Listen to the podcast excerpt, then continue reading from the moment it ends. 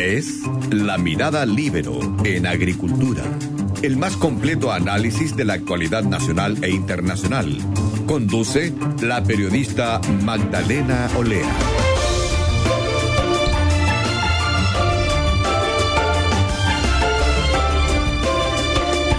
Ya estamos de vuelta, conectados ahora con el eh, expresidente de la UDI, prorector de la Universidad del Desarrollo, Ernesto Silva. Muy, muy buenos días, Ernesto.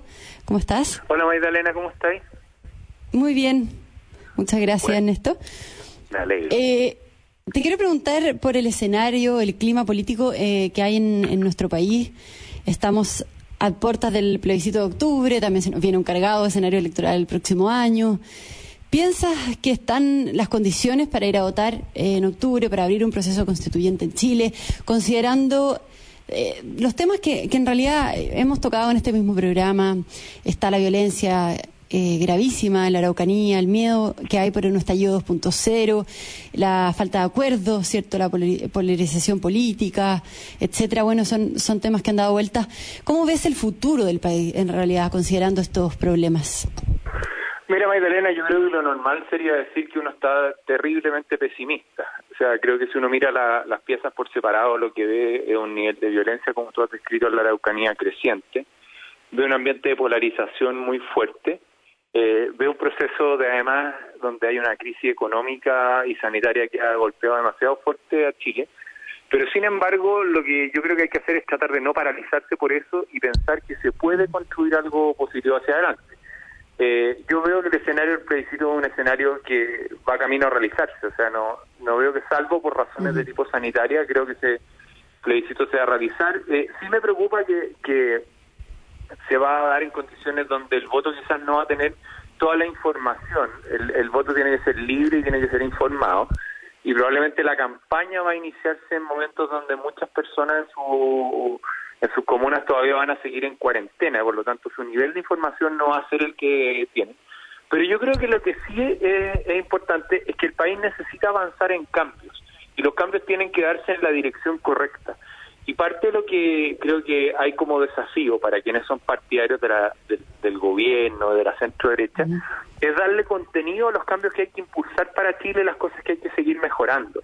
Eh, hoy día ese plebiscito parte con un proceso donde hay personas de centro derecha que están por el rechazo, yo, yo, yo al menos estoy en ese grupo, hay otros que están por el apruebo, pero determinado el plebiscito va a venir una etapa donde todos ellos van a tener que estar unidos para poder tener una propuesta común, porque esto es muy probable que la opción ganadora sea el apruebo, una opción común de construir una propuesta de Chile hacia el futuro. Y es ahí donde creo que hay que invertir hoy día mucha energía. Respecto a la parte política, Magdalena, eh, yo siempre he pensado que cuando se cambió el sistema electoral y se cambió un sistema proporcional como el que tenemos ahora, han ido ganando como las barras bravas, porque con mm. menor representación o menores porcentajes tú logras eh, ser elegido y por lo tanto lo que sucede es que esos grupos políticos suelen hablarse a su grupo electoral y no a grandes mayorías, que son las que construyen los acuerdos. Y creo que hoy día es tiempo que florezcan los liderazgos que quieren construir acuerdos, que van a pasar por tiempos difíciles si salen a hacerlo, pero que al final van a perseverar, porque la mayor parte de los chilenos no está por la polarización, está por la moderación, y existe como una distancia que se observa entre un mundo político en parte polarizado y una ciudadanía que quiere respuestas sensatas. Y yo creo que el que logre el equilibrio en eso va a tener mucho éxito hacia adelante.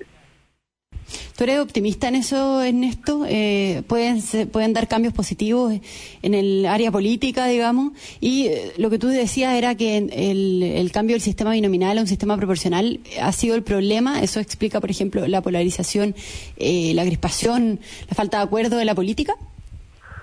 yo creo que el sistema, yendo por parte de tu pregunta, yo creo que hay razones fundadas para estar muy preocupados. eso estoy de acuerdo pero creo que la actitud tiene que ser de tratar de buscar soluciones y construir caminos hacia adelante. Eh, creo que hay muchos países que han enfrentado momentos difíciles, como el que está viviendo Chile, y, algunos logran salir adelante, otros dependen de, la calidad de su liderazgo. Y en eso, el sistema electoral que se generó eh, fue generando una fragmentación de grupos más chicos que tendieron a polarizarse. Y por eso parte de las discusiones que hay que tener hacia adelante es cómo logramos un sistema político que coopere, Magdalena. Hoy día nadie quiere cooperar. Todos tienen miedo a ponerse de acuerdo con otros. eh, quieren, en el fondo, hay mucha como rendición ante las barras bravas de las redes sociales eh, y el aplauso rápido. Eh, o el miedo a la funa en, en, un país donde se está haciendo difícil sostener posiciones distintas. En la medida que aparezcan y sigan fortaleciendo, surgiendo liderazgos moderados, pero que tienen ideas claras y estén dispuestos a llegar a acuerdo con otros, yo sí creo que puede haber espacio de optimismo para Chile. Para eso, yo pienso que el plebiscito, que es lo que viene ahora, eh, ojalá pueda hacer con la mayor información, eh, con condiciones que permitan que las personas participen. Eh, espero que, que en eso el CERVEL haga bien su pega y que sea muy legítimo y se dé un ejemplo de que las posiciones distintas se pueden expresar con libertad. Y no venga esto como que algunos han querido plantear de que solamente fuera como la prueba una opción legítima cuando son el apruebo y el rechazo legítimo en sí mismo. Y los que pierden acá y los que quedan fuera son los violentistas y los que han tratado como de secuestrar la democracia a través de la violencia.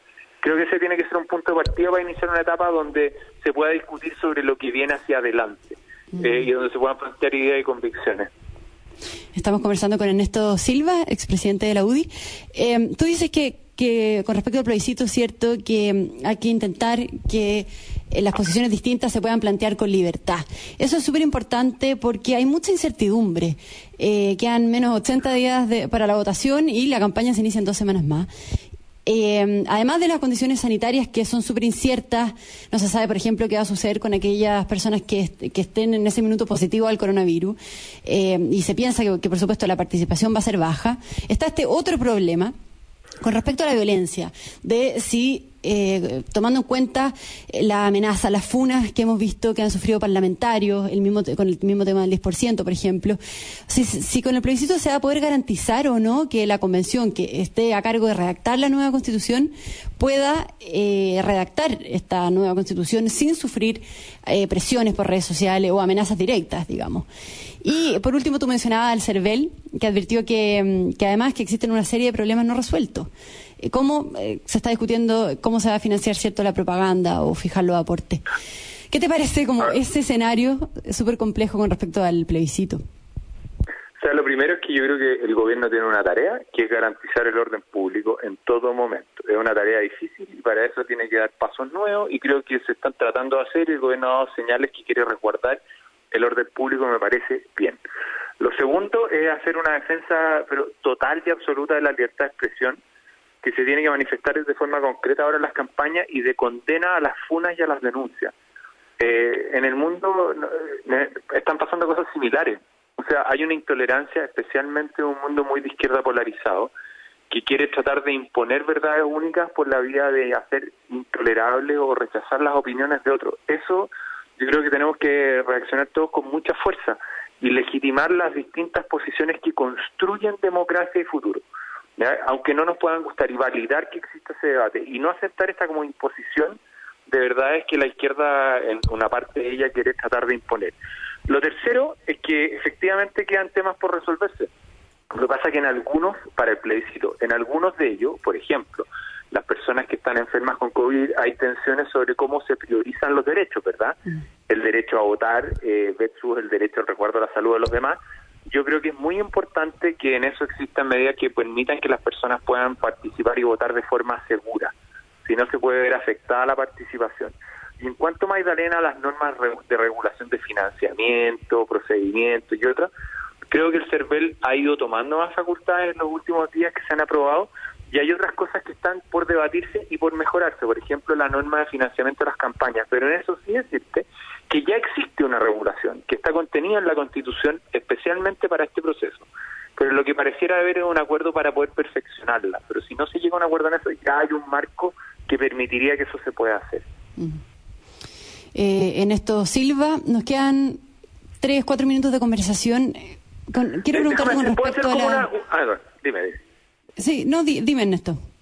Que, que yo, yo, tengo una reflexión un poco también para, para la mirada de la centro derecha, que, que que quizás compartirla ya que estamos eh, comentando un poco de un proceso constituyente que va a ser súper complicado, que, que en términos de difícil porque es incierto cuál va a ser el futuro del país, pero más allá de eso, yo sí creo que la centro derecha, después de haber sido oposición durante 24 de los últimos 30 años, eh, haber sido gobierno en cuatro años con el presidente Piñera la primera vez, ya llevamos algo más de dos, creo que tiene un desafío muy grande el sector, que es proponer cuáles son los cambios que hay que liderar hacia el futuro. Eh, Chile ha, progresado fruto de las ideas de la libertad, del mérito y también de, generar solidaridades de las personas y un Estado que ayudó a los más vulnerables, pero tiene desafíos que requieren respuestas nuevas en pensiones, en salud, en seguridad ciudadana, en empleo, solo por mencionar algunos ejemplos. Y en eso creo que necesitamos un trabajo más rápido, de propuestas de ideas, no que expliquen por qué se hicieron las cosas de una manera hacia atrás, sino que responda a lo que hay que hacer hacia adelante. Y creo que quienes logren interpretar de mejor forma esos desafíos van a poder ser mayoría en Chile y darle conducción al país. Y creo que ahí está un desafío central. Sobre todo considerando las elecciones. Así es, así es. Piensa que ahora lo que viene, eh, en el plebiscito donde yo, yo, mi opción, como te he señalado, el rechazo, pero creo que todo indica que es muy probable que gane el apruebo, eh, va a venir rápidamente un proceso que se gatilla con la elección de concejales, alcaldes, miembros de la convención, cualquiera sea la que se elija, luego parlamentario, presidente, y por lo tanto, en cuando se juega en esa cancha, las personas van a tener que elegir y van a querer elegir quienes interpretan de mejor forma, defendiendo sus ideas y acompañándolo en sus desafíos futuros. Y es ahí donde se necesita acelerar la reflexión para tener buenos nombres, buenas propuestas y alternativas para mirar hacia adelante.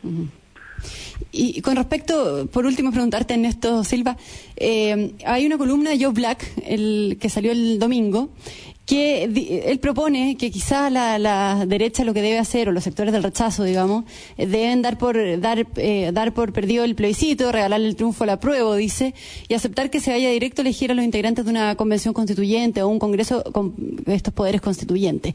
Eh, eso es lo que plantea Joe Black. dice que eso va a permitir ahorrar recursos, contagios de coronavirus, evitar así cometer la crueldad de realizar una elección en la que muchas personas no van a poder participar.